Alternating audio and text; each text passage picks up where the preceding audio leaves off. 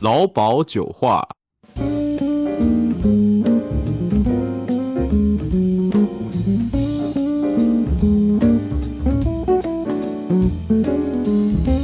听众朋友们，大家好，欢迎收听没有劳保的劳保酒话。我是什么酒都爱喝的胖子 Paul。我是美味百宝箱加工具人 Lawrence。劳保酒话是一档酒类生活方式播客，并不只局限于酒类知识的传播，更希望咱们一起来制定属于自己的酒精计划。接下来的时间，就让我们一起领略微醺之美。友情提示：适量饮酒，快乐生活。未成年人请谨慎收听。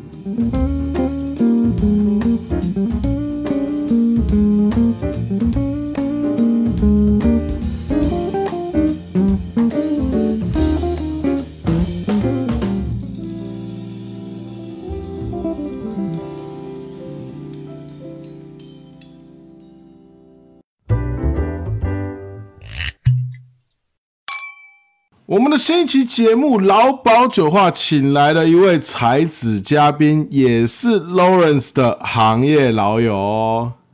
是的，呃，说起来，我和他认识其实也六年多了嘛。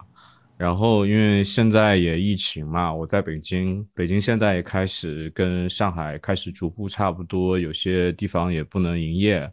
然后我们就想呢，聊一下酒吧的一个话题，因为之前我跟炮跟你讲过很久嘛，我们说我们也这个栏目也不只是聊 whisky，然后我就想，那我找一个我特别熟悉的朋友，而且呢，这个朋友在我看来就是他肯定是做酒吧业的，然后我觉得他很特立独行，他做酒吧的一个创业轨迹呢，让我就是很多的启发的点子，就是这么多年过来。然后我就想到了找他，然后他叫静啊，他叫静晨，然后我们有时候叫他静老师，然后他也自己有一个绰号叫基因晨，啊，就是基因晨，晨是橙子的橙，然后我二二零一五年底开始吧，就我们俩都是他在上他在杭州，然后我们俩开酒吧的其实时间点是差不多的。但是呢，他反正这条路上就比我成功，在我看来啊，比我成功太多了。因为他跟他的合伙人也是我的好朋友，呃，Joe，然后他们把一个鸡尾酒吧的品牌做了，做到了很多家店，而且他自己呢，也他的团队也在全国各地的很多城市参与过一些其他品牌的店，啊，而且他在两年前吧，把自己又开了一家小夜店，这个就是。因为他原来做的酒吧是 whisky 和鸡尾酒吧，然后到后面开成了小夜店，我觉得很酷。然后他自己呢，这么多年他也同时有自己的一个室内设计的工作室，叫有卯啊，就是有就是有有无的有卯呢，就是那个有字里面少两个横杠啊，那个广东话叫有谋，对有谋，对对对。然后他是空间设计师，然后在全国做了很多酒吧的设计项目，包括我在北京的店，他也其实是我们的设计师嘛。哦，这么酷炫吗？对，然后这么多年，我觉得他在酒吧行业就非常的多元化，比较全能啊。作为一个创业者，作为一个主理人。而且他的蜕变呢和思考，就是经营理念方面给我带来了很大的一个启发，所以我就想，哎，疫情期间我们要聊一聊酒吧这个话题，我就想找到了他，那我们就有请静来给大家打个招呼。我是静，呃，静晨，大家就一般都叫我静。静，你是一个比较内向跟安静的人吗？不算是吧。哦，哎，因为我感觉就是你给我的感觉是非常的那种。温文儒雅，然后呢，有一些这种比较哎，感觉比较惜惜字如金的人哎，比较文艺。那你还不太了解我吧？可以讲讲你跟 Lauren 是怎么认识的吗？是在一个什么样的一个场合啊？我觉得其实你刚才说惜字如金、温文尔雅，其实比较适合形容他一开始我对他 Lawrence 的印象 啊。呸，根本不是好吗？对，因为因为第一次我们见面的时候，我们都叫他海报上的人。因为他那个时候是来给我们做那个美威的美国威士忌的培训，在我们店，然后那次是我们第一次认识他，然后一六年吧，我记得是。一六年初上半年的样子，差不多这个这个时候，然后那时候我们其实开店才开了可能半年都不到，也算是我们店做的第一场、第二场培训。然后那时候就有一个呃穿着衬衫，然后呃讲话非常呃有逻辑的一位老师出现，然后他就是 Lawrence 啊，对对对。然后我记得他当时那个培训做了很长很长时间，可能有两个多小时吧，然后非常学术。我那时候他还有一个那个公众号叫波本共和国，然后在没有见面之前就看他写他的文章。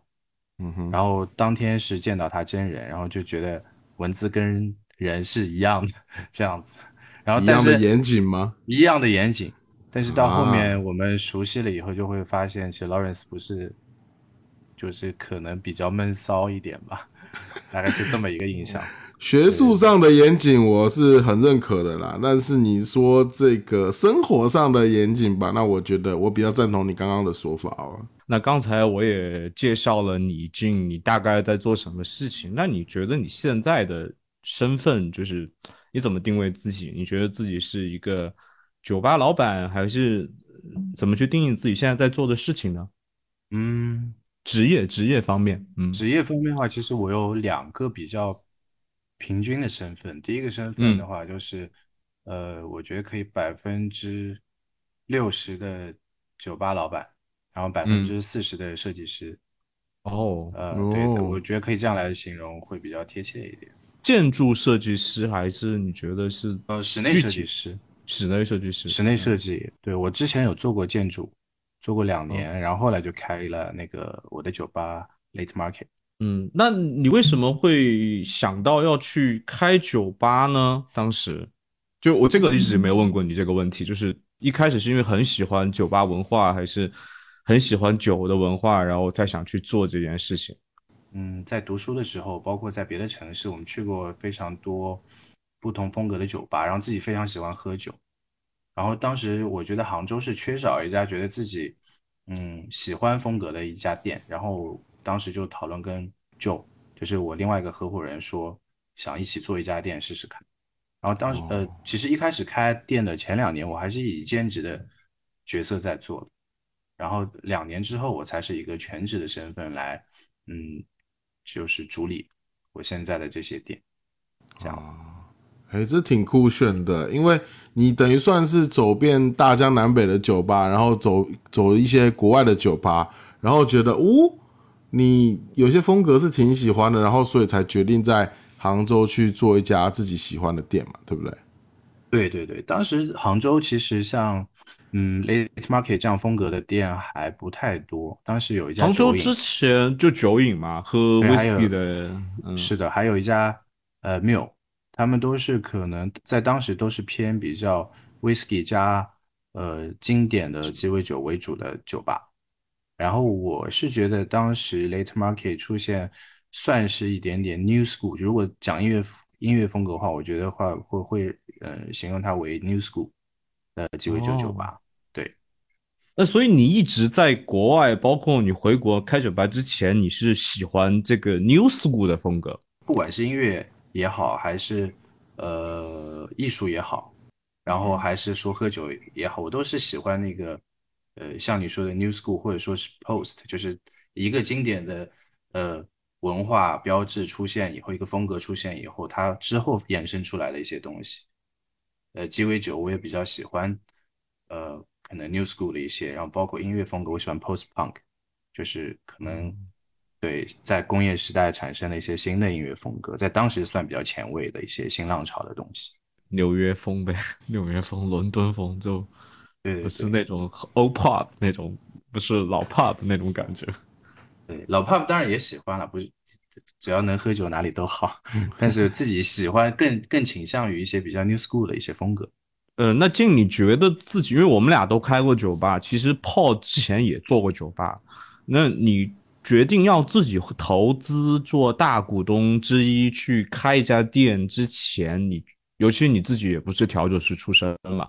你觉得要做一些心理建设吗？其实当时没有想那么多。我当时其实我投资酒吧的钱是拿家里人给我本来买车的钱，刚回来毕业，然后拿买车的钱，我说买一辆车可能也就这样子，还不如拿它做投资，或者说开一家自己喜欢的店。后来就把那个 Late Market 开出来，是这样子。当时没有说有做太多的心理建设，当时只一直都会觉得，哎，开店应该还挺好玩的。你当时是一五年决定开店嘛？那当时你觉得开第一家店要花多少钱比较合适啊？我记得可能是七十万，七十这么便宜，七十万，然后后面再追加，对，第一笔钱其实开店开起，当时已经开起来了，就是七十万，然后后面我们还追加了一点点，然后做了一些空间的改造跟嗯采购一些设备之类的。我好羡慕啊！这个数字我之前开也也没有这么的。哎，你多少钱？泡你在北京那家店？据说当时你们个店在什么昆仑中心吗？昆泰？啊，没有没有，在那个永利国际。哦，那你们多少钱？那个你是一四年、一三年？我记得。啊，没有，我大概算是一六年吧，一六年做的啊。嗯，对，这这个是就是自己自己投的一个店。对，然后自己下去做的这样子，对，然后那个大学这种小打小闹就就算了，那个就是真的很很便宜，对，那这个就是哎，真的有花花钱下去弄一下，然后选酒啊、装修啊什么的。我看过 Lay Lay Market 的装修风格啊，我觉得很喜欢，让我觉得 哎，有一个空间设计师的合伙人就是挺好的，就把这些东西都给 cover 住了，蛮好的。这个 Lay Market 其实。其实当时我是觉得 Lay Market 的设计格局还是比较有意思，但是它你说有太多的设计，呃，比如说嗯节点啊、特点，或者说一些细节，其实它没有是往那个设计师店方向走。当时我们还是觉得会比较偏美式一点，然后偏嗯，就是怎么说呢，比较休闲一点吧，casual 一点会会好一点。它是有一种社区店风格的。当时其实，在杭州的话，小缪啊、酒饮他们其实还是偏比较，呃，经典、高端、高端、高端的设计风格，还是其实成本成本有限，然后我们也不得不做这样子的退退让吧。但他们第一家店 John Paul，他在那个西湖区，就是非常好的一个，就西湖市中心。对，嗯，市中心，而且是一个独栋，然后它独栋下面有一个。有一个地下室，其实比它上面的那那个门面还更大。这个故事其实可以拿出来说一说的。我们当时实际上，我跟 Joe 找这家铺子是最用心的。我们花了四个月的时间找，将近四个月。很久，因为我们当时实际上就拿地图，最最古老的办法，拿地图出来画个圈，然后说一定要在这个区域找。然后是有人给我们推荐，然后当时我们的房东是只只租楼上的一层，楼上一层其实整一个面积才三十平米，那我们觉得位置很不错，就去看了一眼，然后没有想到他楼下有个地下室，走走大概半层下去有一个地下室，当时他都没有觉得那个地方是可以租的，后来我们就在门口，我跟舅使了个眼色，我说要不就把楼下也拿下来，后来就以一个比较低的价格把楼下拿下来，然后那个楼下实际上当时去的时候，我其实有照片，你们。到时候可以给你们看一下，整个墙面全都是白色的。它本来是白色的底，但是因为发霉潮，然后它整个墙都是变成青色的，都是那个乌花。所以说我们当时是一个相对来说比较便宜的价格，把更大面积的楼下给拿下来做做了这个主要的这个客座区。刚才也说了，就是你第一家店的风格是一个偏向于轻松的。美式的比较 casual 的比较 new school 也有鸡尾酒，其实我记得也有一些 whisky 吧。然后后来我觉得你们店也有 DJ table，有 turntable，有那些演出啊这些元素。那你觉得到现在这家店的风格有变化吗？跟你二零一五年刚开的时候？嗯，风格上其实我觉得没有太多的变化，因为嗯还是一个。一半音乐一半酒的这么一个组合形式在出现，然后到现在它还是我们呃 Late 这个品牌身上一个挥之不去的标签吧。所以其实是靠氛围来去打造这个品牌的一个呃魅力，而不是全靠产品，可以这么理解吗？对，因为我自己。我不是一个特别原教旨主义的一个人，刚才也有提到比较 new school 一点。然后我觉得氛围是非常重要的，氛围氛围其实在我看的话，可能它跟产品一样重要。嗯，对，它是非常重要的一个部分。如果我今天去一个去，其实，嗯，应该这么说，我我我会觉得说，你是不是把这个风格也作为你的产品的一部分去进行打造跟打磨呢？对，是我们尽可能，我们其实也有一本酒单，然后那本酒单当时是去年吧，啊，那个我看过，特别牛逼。嗯，对，我们是把就是我自己比较喜欢的摇滚乐，然后把它变成，嗯，就是可可可触碰的一杯酒，可以喝到的一杯酒。然后我们当时是店里几个调酒师在听完歌、感受完歌、了解完歌的故事背景之后，然后把我们想要的这些氛围、情情感，然后用鸡尾酒的形式去表达出来，做了一本酒单。然后那本酒单设计。也是跟黑胶的概念一样，就是像一个黑胶的呃包装一样。所以说刚才炮说的这个没错，在我们看来，它其实是一个打包的一个产品，其中一个很重要的部分。你你喝到的酒是味道，但是你的呃是是味觉，但是你听到的音乐是听觉，它就混合在这个空间里边。我记得我看那个酒单，就是像一个唱片，就是日本的那种很精致的唱片的那种内页。然后我记得有一款酒是什么 Full Scroll，就是愚人金嘛。然后你还把很多就是相关的那个唱片的元素，其实每每一个酒都是相当于有一个单曲的一个诠释。呃，我觉得这个其实是很幸运的，因为我们其实因为经理本身设计师嘛，我我知道很多东西都是你自己设计的，包括海报啊，包括这些东西，那就是你有这个能力去把它做成一个就很全能性的把它。抓到细节，我觉得这个是我觉得我做不到，然后很多酒吧都没有做到这种这种程度的一个地方。嗯，就是在可能行业内人士会觉得说，哦，那 Late Late 这个集团呢，他们的出品是非常的具有整体性的，然后不管是环境也好，不管是氛围也好，不管是酒水也好，那它就是一个啊打包性，然后推出来让人家哎。眼前耳目一新的这种感觉，但是我觉得这你也算是很厉害，因为你看你不只有一家店，你是拥有很多家店，对吧？那但是这个之间呢，你会不会？因为我们知道，有的时候做酒吧呢，难就难在如何去把它变成拥有多家店，对，因为它有一点像是这种连锁的感觉，这这中间会不会有一些啊落差，或者是你在执行上面啊有一些这种困难的？嗯，其实是非常困难的。在我们开到第第三家店的时候，这个问题其实就出现了。那几几年？那个是呃，应该是一八一九年吧。OK，开 company 的时候开始出现这个问题了。然后其实我们当时也会想说，呃，生意好，然后想要扩张，开更多的店。然后还有一个比较重要的原因，其实是开第一家店的时候的困惑，就是你非常看重的员工。他觉得没有发展空间，然后我们会想说说给他一个呃职位，一个发展的通道，然后会嗯与此同时，我们想会有更好的发展，然后开更多的店，觉得是一个非常嗯我们当时想象当中非常良性的一个通道。真的开出来之后，你会发现其实你的精力是有限的，然后你必须在嗯碰到困难的时候去开始打磨你自己的管理技能。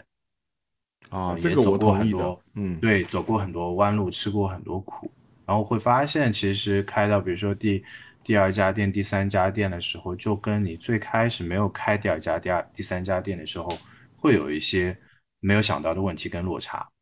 这个的确是有的，但是你说，呃，有没有得到一些新的东西？其实也是得到的。它它会有一个，嗯，怎么说，小规模效应吧？你。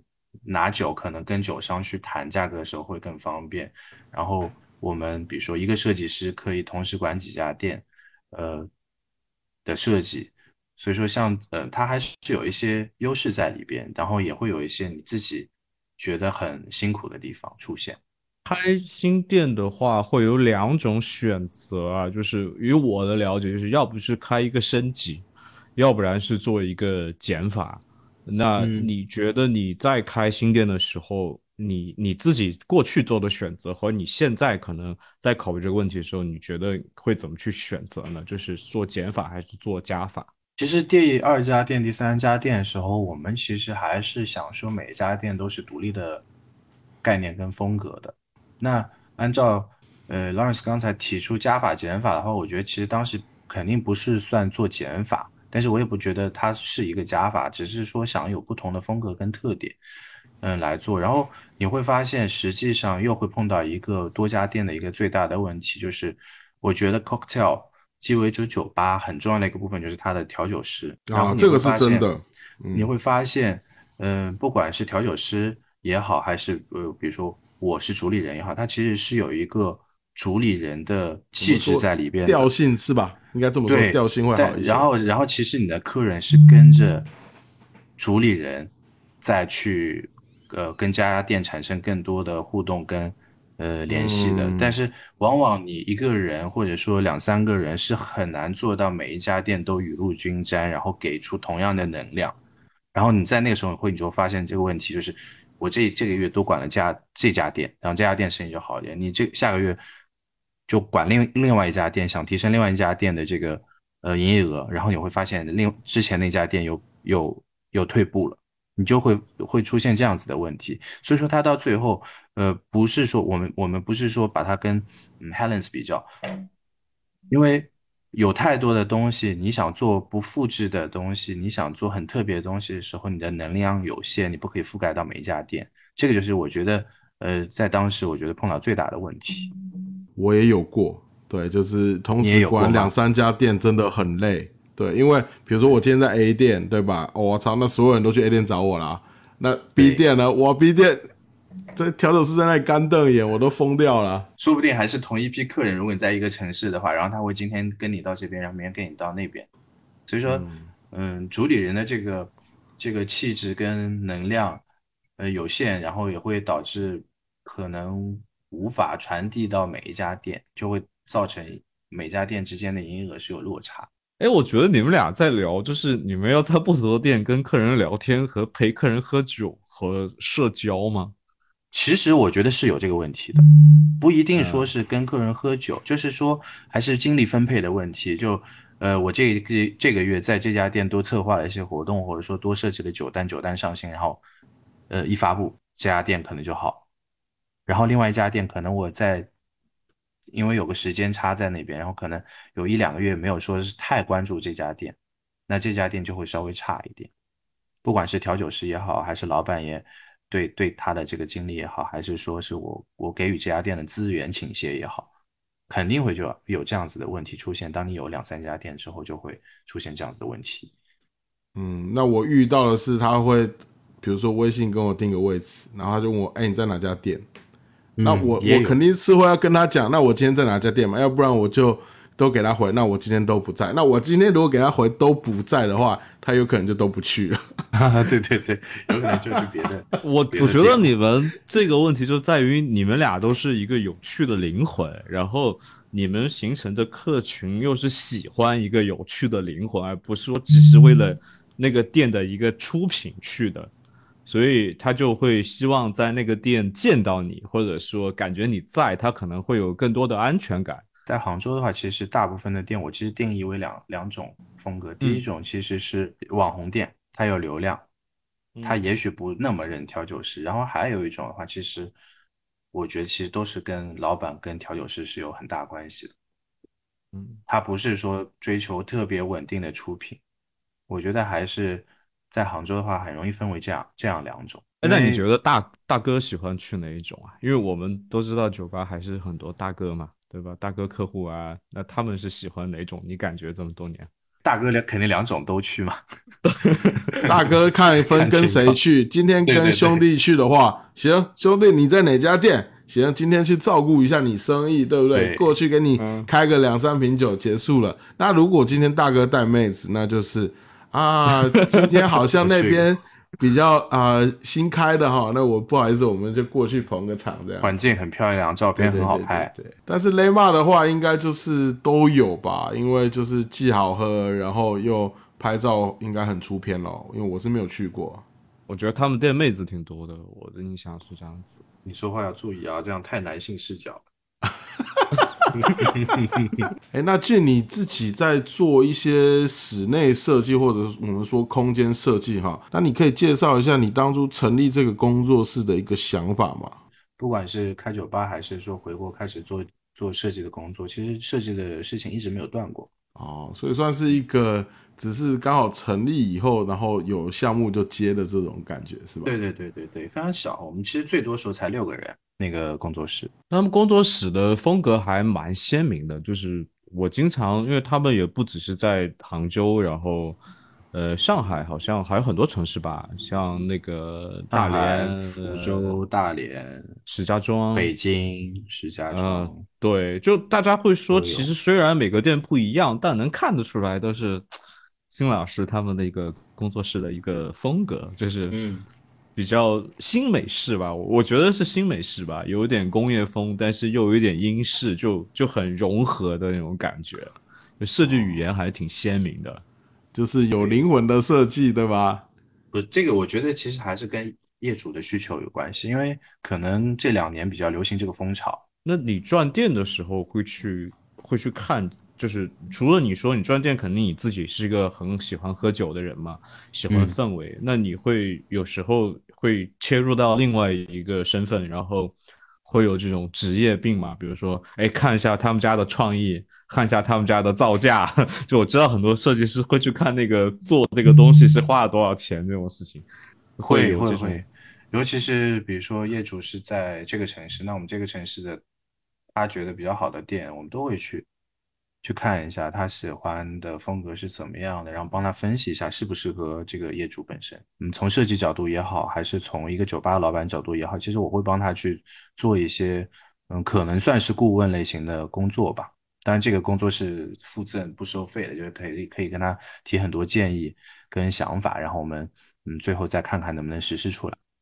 那我其实有一个小小的疑问，就是啊，因为我也听说，就是说你最新的一家店它叫做 Puff，那它是有一种比较偏夜店的一个风格，对吧？那可不可以跟大家介绍一下这家店呢？因为我我会觉得说，哎，从鸡尾酒吧，然后到夜店啊，因为我对夜店其实我去的特别少，所以我会停留在典型的那个夜店的那个感觉。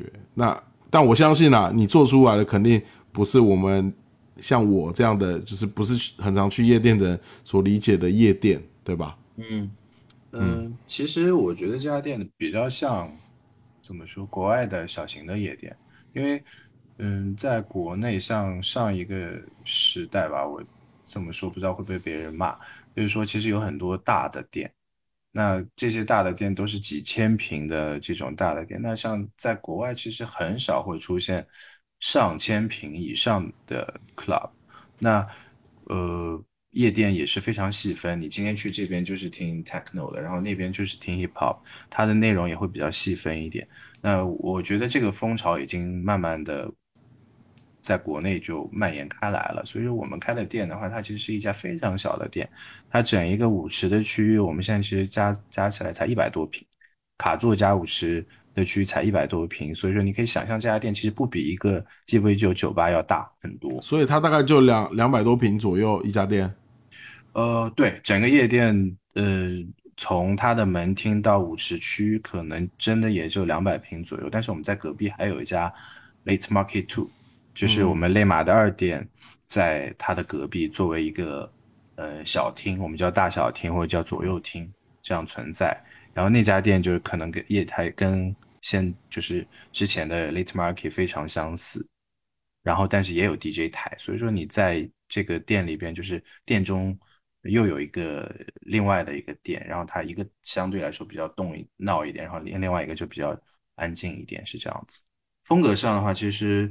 Puff 的话，嗯，你说它跟这个鸡尾酒有多大关系？它说实话并没有多大的关系，但是，呃，顺延下来的话是更多，就是我自己个人或者说我们品牌对音乐的一些呃理解。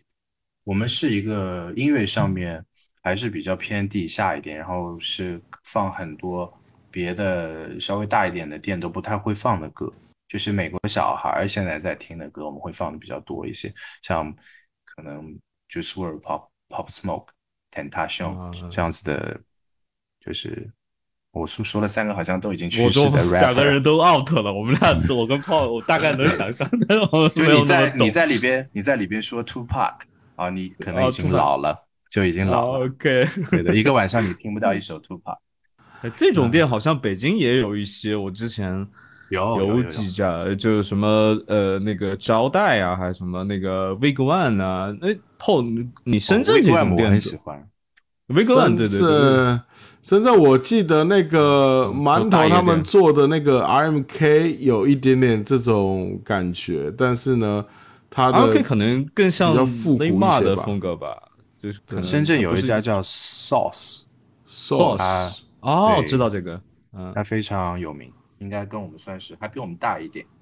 嗯嗯，我知道这家，嗯，一直没有去过。哦不，我落伍了，我觉得我得去听一下 Source 的东西了，我得去看那为什那为什么要开夜店呢？是觉得就是因为你看鸡尾酒吧是一个很静的感觉，对不对？嗯，大家聊天，然后很轻松，但夜店又是属于一个很闹，然后我可以报个年龄，我知道我们都是八零后嘛，对不对？嗯然后也过过了那个就是二十多岁的那个蹦店的那个时间了，然后突然会想到去开一家一这样子的一个风格。嗯，首先我们就公司内部的话也有别的股东嘛，然后他们也有提议说是开这家店，然后我们其实更多是从呃第一个我们能不能做这件事情来分析。那我们其实团队是有这个基因的，嗯呃，有我有很多的 DJ 朋友，然后一开始呃也是靠这帮 DJ 朋友们。呃，来负责音乐的这个部分，音乐人朋友。然后第二个话，在你的 Lay Market，在 Lay Market 做一些活动嘛？对对对对，当然也有就是呃新认识的一些朋友。第二的话就是说，我们是觉得就是说，我们能不能在品牌设计跟呃市场宣传上面去去做夜店的事情。当时这一块的话不太确定，但是呃既然大家决定要做了，然后嗯到现在成果来看的话，我觉得我们这一块做的也还可以。就是设计设计经常海报发出来啊，他说、啊、你做的这个设计真的很好看。那这个的话，我们的设计师呃加鸡腿，对不对？嗯，好，第三的话，其实是话从商业角度来说的话，它的营收，嗯、很残酷的讲，也很现实的讲，它其实会比鸡尾酒酒吧高很多。说夸张一点，可能两个卡座就抵一一家鸡尾酒酒吧摇摇一个晚上摇死。那那你觉得你自己也是在以一个 New School 的一个这个方向去重新去定义你对夜店文化的一个理解吗？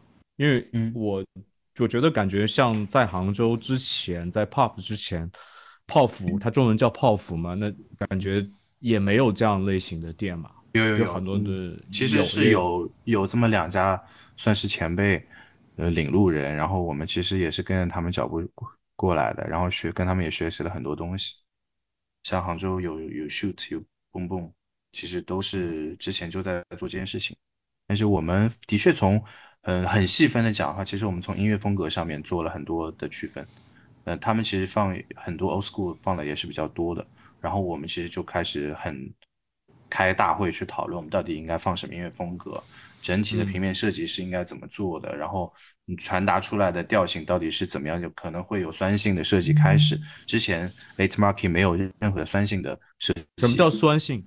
酸性设计？这个其实算是一个平面设计的一个风潮吧，就是可能嗯二维跟三维的东西结合。就打比方，我们之前的平面平面设计是一个呃平面化，然后它在那个海报的基础上面加了金属的字体，或者说加了液化的、哦呃立体的字体，它是一个设计风潮。所以说，我们其实在各个方面，从酒具、呃音乐，包括平平面公众号的排版啊、视频各方面，我们其实都是在想说是更靠近现在真正呃流行的，在国际上流行的这个夜店在玩什么，然后我们再去研究这些案例，然后再回来做的这家店。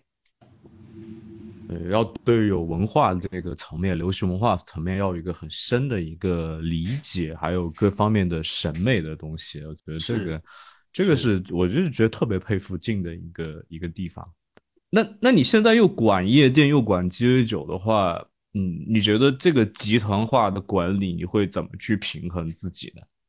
就是说你需要每天去学习很多东西，然后又要去看每个店不同的风格，你自己要去把控这个，你个人怎么去平衡这个工作的时间和经验呢？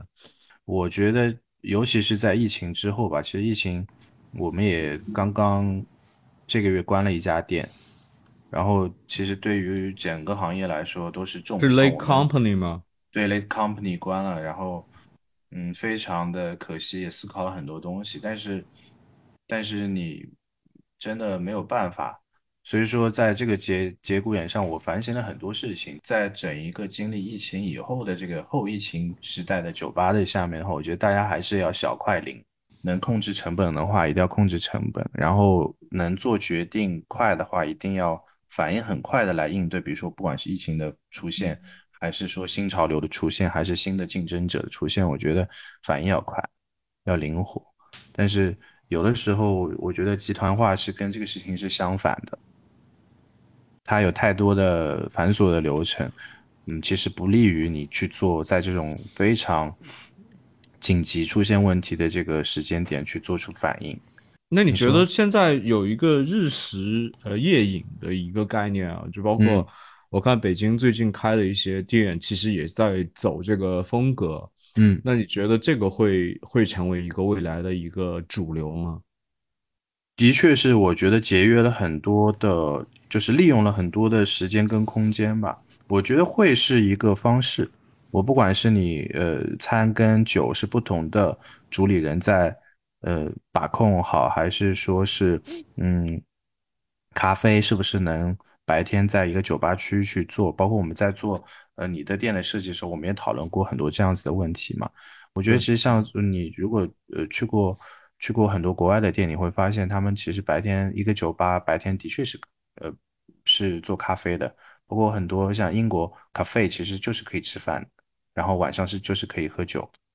我觉得这个一定是一个趋势，然后包括像现在很多小酒馆的出现，它也很难很很难界定它到底是一家酒馆还是一家餐厅。对，因为真的房租太贵了，然后呢，这个闲置的时间太长，其实是非常不利于这个商业的一个情况的。哎，那我们来报一下房租吧。就是现在，如果说，因为我们三个人在不同的城市吧，那你如果在一个市中心的核心商业区，呃，你要开个一百平米的店，然后选择一个相对来说可以接受的，就是人流量还不错的店铺，那你需要大概每个月一百平米是多少钱的一个房租？在北京的话，可能是七到八万的样子。嗯，深圳的话大概可能要到五六万吧，但是可能位置不会那么的好，就区域很核心，但是它的这个可能是一个犄角旮旯的地方，大概是这样。哦，那这样看杭州，我觉得已经算情况很好。我觉得杭州一定是北京跟深圳下面，呃，排下来是第三位的。四五万嘛，就是四五万，我觉得是一个可以是在杭州市中心比较好的位置了。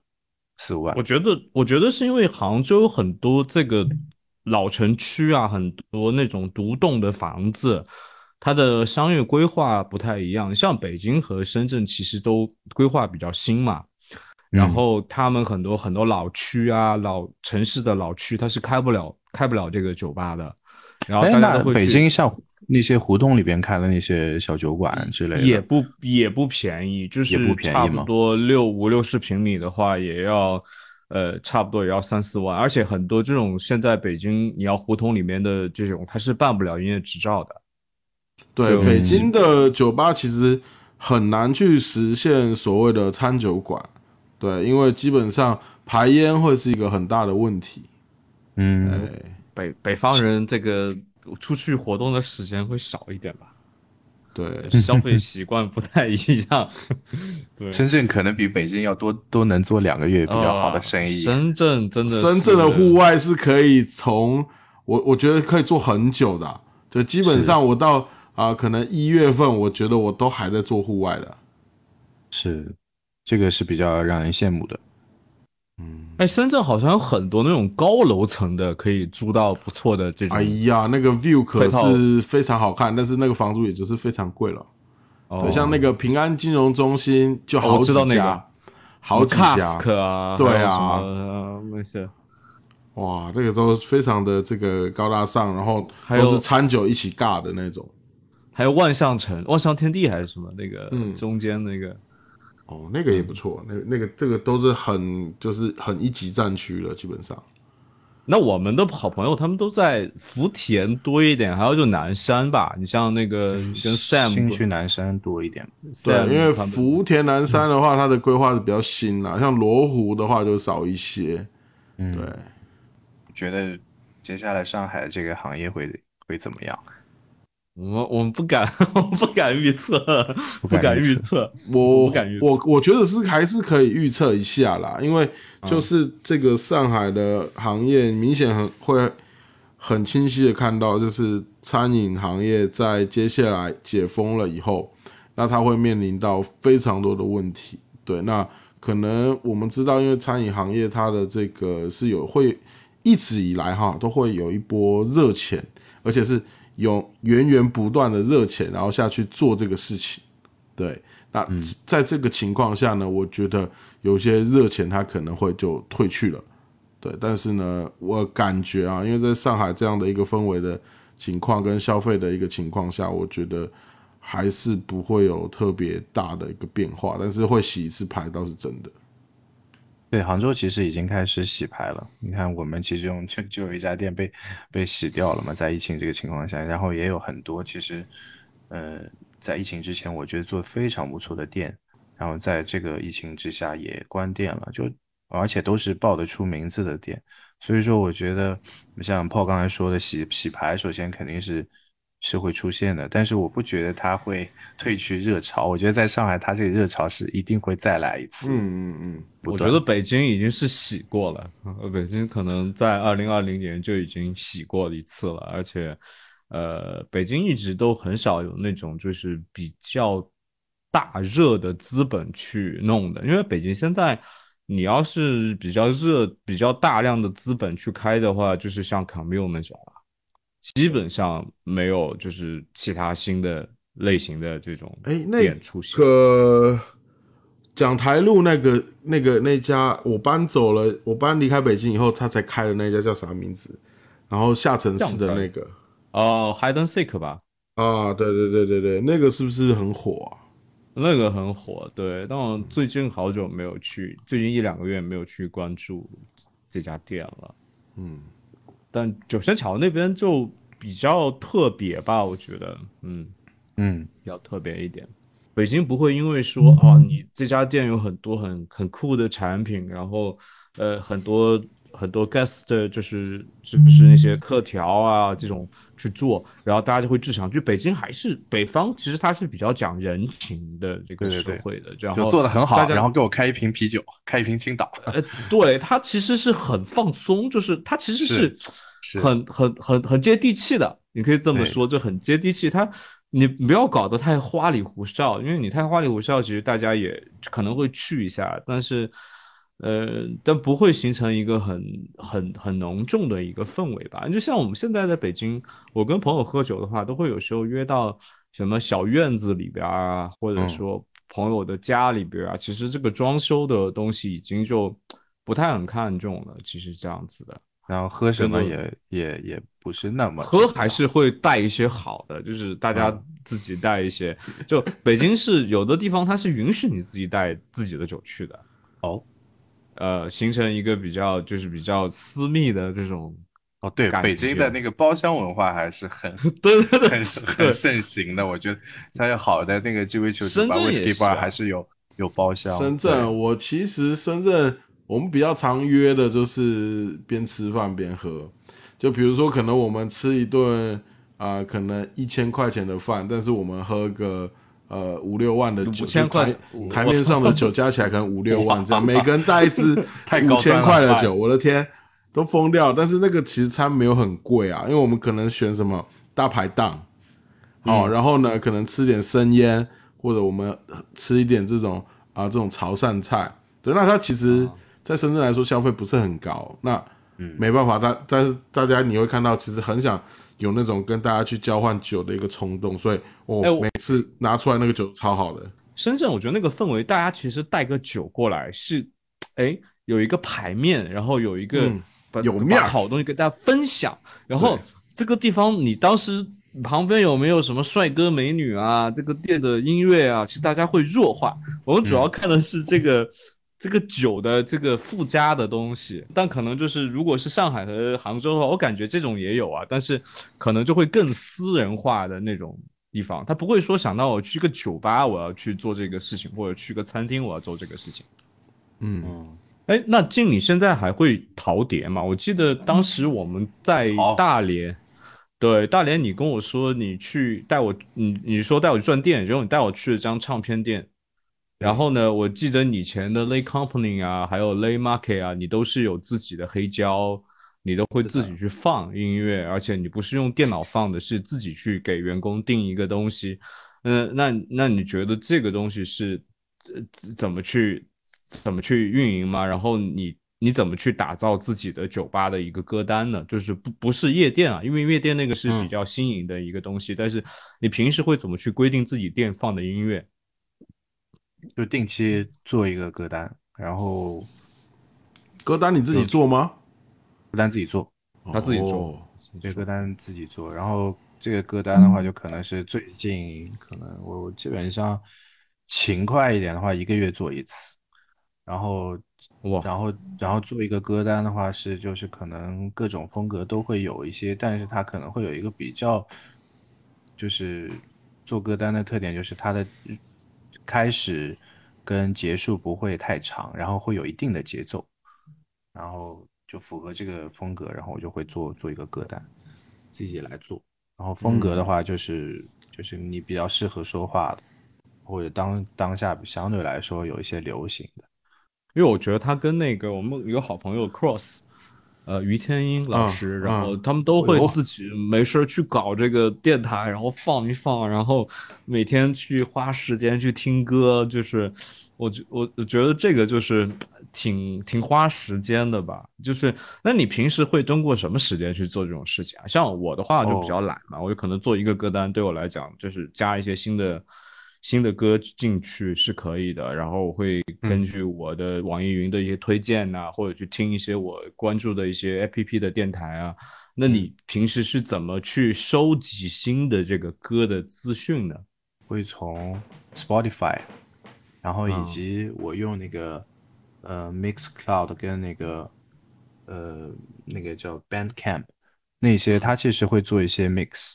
然后他们会有他们自己的电台，比如说我今天很喜欢一个一个歌手，然后他要搜他的名字，他会跳出来这个歌手的电台，然后这个电台里边不一定全是他的歌，有可能是跟他的朋友，然后也有可能是他的制作人，也有可能是跟他音乐风格相近的。那我会顺藤摸瓜，然后去听一些这些推荐，然后听到好的我就把它点个赞，然后到一定时间来做一个歌单。时间的话。我其实现在听歌的大部分时间是在开车以及洗澡，是这两。对，我就想问你这个问题，因为你平时管经营啊、思考啊，每天在想这个店、这个这个疫情 要封多久，那你有什么时间去做这个事情？对，我会。其实你知道，那个我从雷马尔回家的话，开车雷马尔可以回家，然后包括现在从有的时候 puff 去店里，然后回家的时候，大概会有一个半个小时左右的车程嘛。然后这半个小时我一定要不就是走高架，要不就是走景区绕西湖，要特意绕一下远路，然后哇看一下西湖，我就觉得，然后听一些我自己喜欢的歌，然后回去，然后到家楼下还要把这首歌听完，然后才能熄火，然后再上楼。有一点感觉很，感觉很自律啊，强迫症就就我觉得这个真的是很花时间的事情。没有没有没有，其实你半个小时听不了多少歌，可能也就听个五六首歌。但是但是就是我是觉得那个那个时间点是一个比较好的听歌的氛围，听歌的时间，然后尤其是新歌，你听到喜欢，然后它没有别的打扰，然后你在那个时间点你去听歌的时候会你可以更听得进去。哎，我觉得听歌其实现在这个时间跟那个看书其实有点像啊，因为，呃，我原来大学之前还听的比较多，因为最近就是工作之后也比较浮躁嘛，就感觉你专门用来听歌的时间会越来越少。是的，对，我不知道泡你，现在时间非常的碎片化呀，对吧？你可能只是想好好的听一首歌哦，你只需要一首歌的时间，但是你的一首歌的时间就会突然炸出一些你不想在当下不想处理的事情。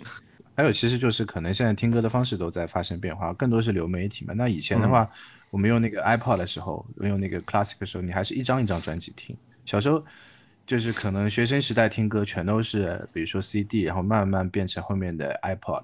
然后你其实听歌，让我的习惯都是一整张专辑从头听到尾，反复听。但现在你其实是这样的机会非常少，就是那你现在还买黑胶吗？如果买买说买买很多黑胶，那你你那你怎么就是你也会每天花时间去清理嘛？就像我们收酒一样，去去差整理这不多的个。收酒、收黑胶、收球星卡，其实都差不多是一个道理。我黑胶是这样子买的，我黑胶的话，我其实跟那个呃四川成都那个明堂唱片的老板是很好的朋友，然后之前我一直跟他是每个月我可能花一定金额的呃预算，然后我让他帮我盲选做一个类似于像订阅的形式。所以然后我大概会知道你的口味，我会，他会跟我就是会让我就是采访我，他说你这次觉得怎么样啊？然后我会提一些我的建议，然后嗯嗯，大概提前会问一下，那你呃想要怎么样的风格？我会跟他聊聊一下我想要的碟的风格，然后他就会给我选，然后做成一个这个放在一个盒子里边，一个披萨盒子里边，然后寄过来。每个月的时候你开这个包裹的时候，其实还蛮开心的，跟开盲盒一样。好有仪式感哦。对，所以说其实这个订阅是我觉得还还蛮好的一个形式。就有的时候我说实话，我可能有这么几张碟拿回来我都没有打开过，但是我可能在这个手机上我会找出这张专辑，我先听一下，然后在开车的时候听怎么样。但是你还是要有一些习就是习惯，想去收这个物理的实体的这个唱片。哎，黑胶的话，它跟 whisky 有那种就是增值啊，还有这种有这种空间吗？老的元年的盘，像比如说是 Beatles，呃，或者 Michael Jackson 的话，都已经天价。嗯，对，就其实是一个一个道理。那那你会跟你会把你的黑胶，比如有一张很喜欢的黑胶，去跟你的一个酒，你喜欢的一个酒做一个搭配，因为我感觉你现在喝的酒也挺挺泛的，你可能你跟泡比较比较聊得来这方面，因为你们也都喜欢喝清酒啊、葡萄酒啊、自然酒啊都在喝。然后呃，就是对 whisky，呃，大家泡也喜欢 whisky 嘛，就你会去做一个搭配嘛？Harry 嘛，对。我其实我现在不是在在那个做小红书嘛，然后我其实也在哦我知道这个、嗯在做这个事情，就是可能一款酒，那我会然后我会在喝这款酒的时候配配这张黑胶，呃，然后可能选选择的理由其实也是蛮随意的，就是我觉得比较搭，然后我就就让把他们两个配在一起，这样子。那作为这个酒吧的 资深酒吧老板、资深酒吧运营者，那你你现在喜欢什么样的员工啊？因为你很多员工我也认识啊，就是，嗯 但我就说，呃，你现在觉得，就是因为结合到现在这个你刚才说的这个小什么小零块这个状态，那你觉得小快零？那你觉得什么样的酒吧的员工是你会很欣赏的一个类型？我觉得其实就是多元一些，就是他可能，呃，不管是就是因为我觉得鸡尾酒很多东西它还是跟呃美学啊，呃这些东西是搭边的嘛。那他比如说他喜欢音乐，我觉得他其实就做酒上面肯定也会灵一些，就是嗯，从小的点来说就是这样子，就是他可能有自己比较强烈的兴趣爱好，然后有有他比较个人的一个部分，我比较喜欢这样子的员工，就他自己热爱生活，然后有自己强烈的兴趣爱好，那我觉得他他他肯定是一个呃可以在在吧台里边嗯做一个非常好的调酒师的人。这一点讲的太对了，热爱生活。对，如果你，呃，我相信，如果在吧台里边，可能不不是说默默无闻，就是说他可能不热爱生活，没有自己喜欢的东西的话，其实他对他来说，这个只是一份工作，然后这个做一杯酒跟舀一杯奶茶，或者说，嗯，没有太大的区别。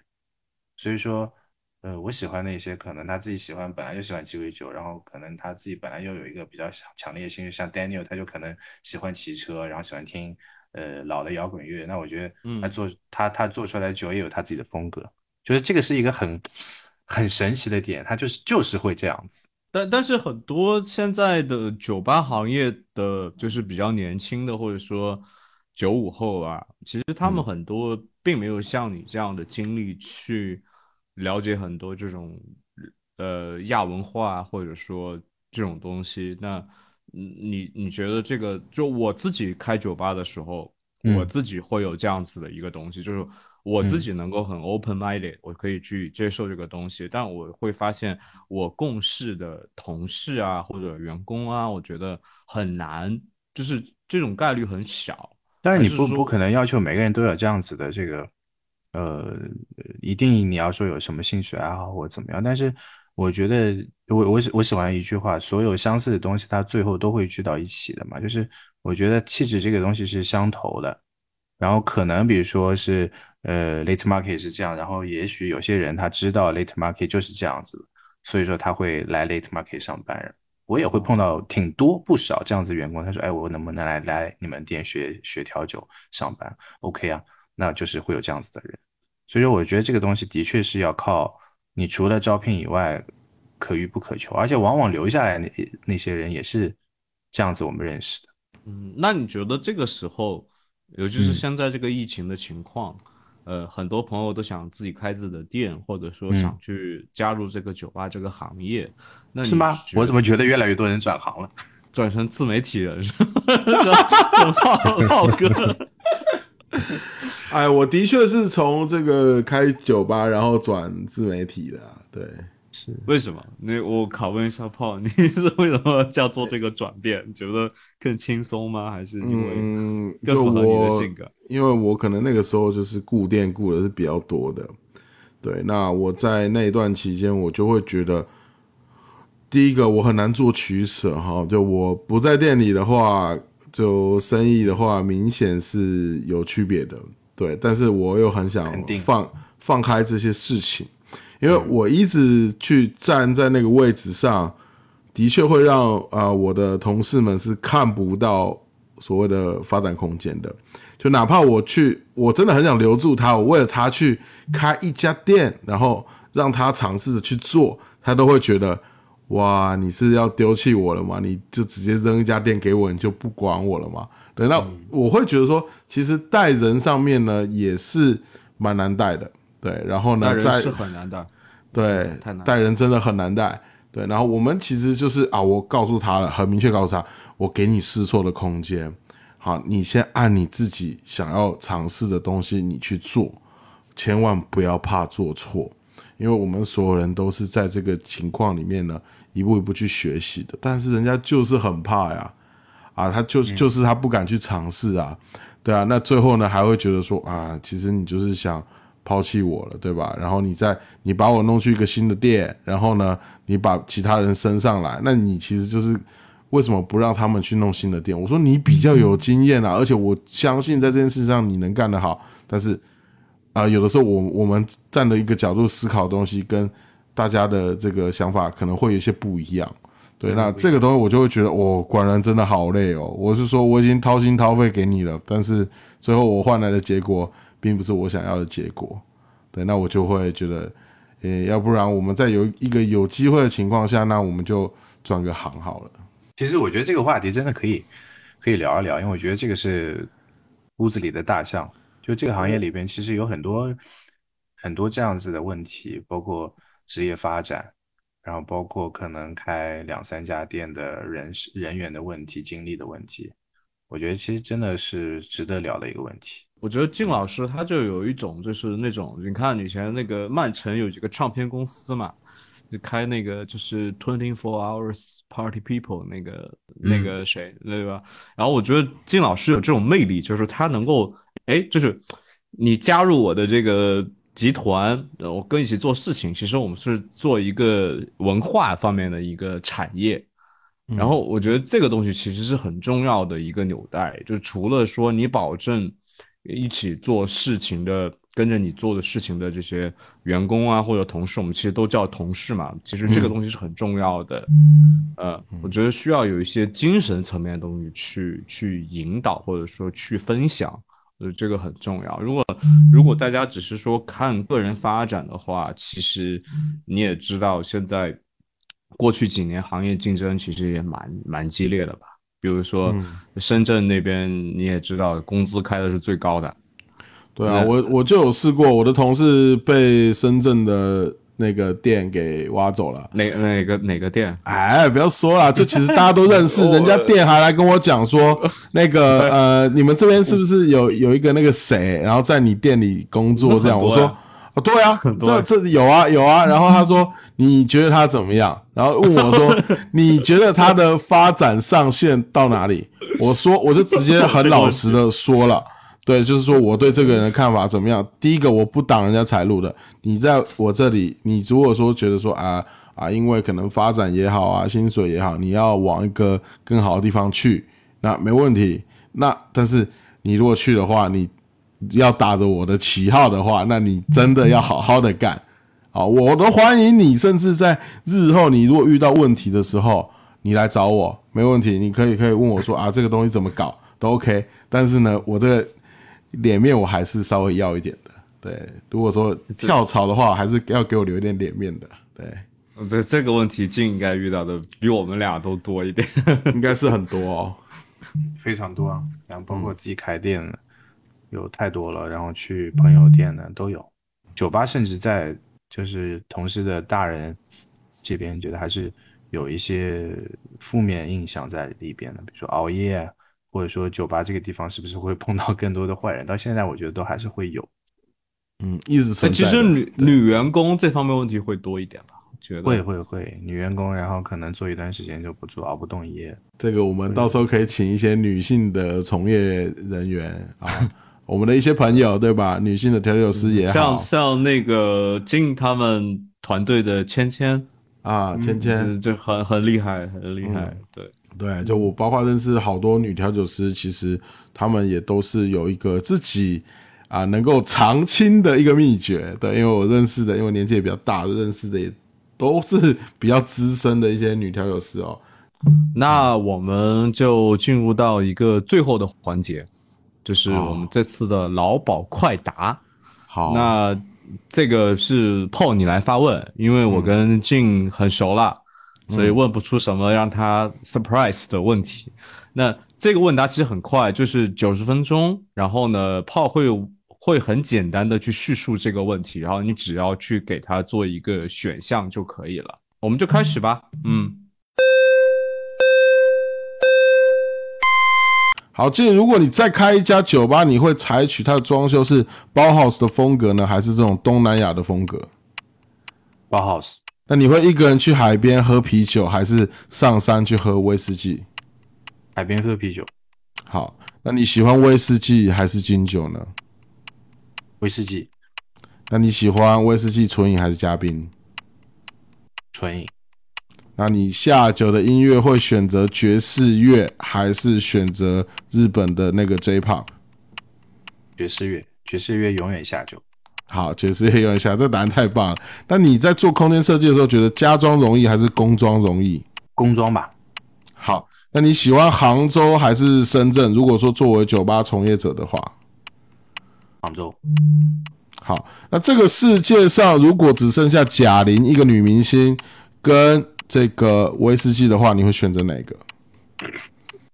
贾玲，贾玲哦，贾玲跟威士忌，时间是不是快到了？威士忌还没有 哦，贾玲可以减肥，我告诉你。好，那每天喝醉跟每天不能喝酒，你会选哪一个？哦，太难了，每天不能喝酒吧。好，每天不能喝酒。好，那卤煮火烧跟臭豆腐，让你选一个做下酒菜，你会选哪一个？臭豆腐。臭豆腐。一升的啤酒跟三十毫升的威士忌啊，你会选哪一个？威士忌。我啤酒花过敏。那你会喜欢雷马的波士顿清茶还是假装度假？波士顿清茶。好的，那我的问题结束了。恭喜恭喜恭喜！错不错不错，题目还挺有水准的哈。是啊，有对对对，点难选。比我有水准。就是一升啤酒和三十毫升 whisky，那肯定是三十毫升 whisky 啊。哎，不对啊，有的有的人就会选一升啤酒的呀。对，因为我是建立在我跟俊是没有见过面，对吧？然后这个我对他有一些遐想，所以我提出来的一些问题。好，啊那我们就来最后请金老师来介绍一下自己的店，然后我们在杭州的话，到哪个地方可以见到他，我遇到他，或者我看到他？我们现在在杭州的话有呃三家呃鸡尾酒酒吧，然后其中有一家是跟 Puff 开在一起的，然后两家呃其中两家叫 Late Market，呃 Late Market 的二店，还有一家叫 Late Gallery，然后还有我们还有一家刚才节目当中提到的 Puff Club，然后是一家 hip 偏 hip hop 风格多一些的小型夜店。我们其实还在呃石家庄跟大连，还有我们自己我们自己的分店。在北呃，方石家庄石家庄的话叫 Logos，然后嗯、呃在大连的话叫 Buglow。就是 G L O 的。欢迎大家来喝酒。好好，好，那回头也麻烦靳老师把你的这个电台，然后呢这个名字，然后给到我们，然后我觉得哎可以让大大家听众听完了有兴趣的话，好可以按这个字，然后去查一下，好不好？那我们就疫情结束之后互相串门吧。好的，杭州见、北京见、深圳见都可以的呀。好，对对对，好，谢谢静，谢谢靳，谢谢 Paul，谢谢 Lawrence。好，拜拜拜，拜拜，Cheers。谢谢。Okay, alright, okay, alright, alright, alright. So many verses, type them or put them in cursive. Deep like I'm burying hearses, preach like I'm doing up churches.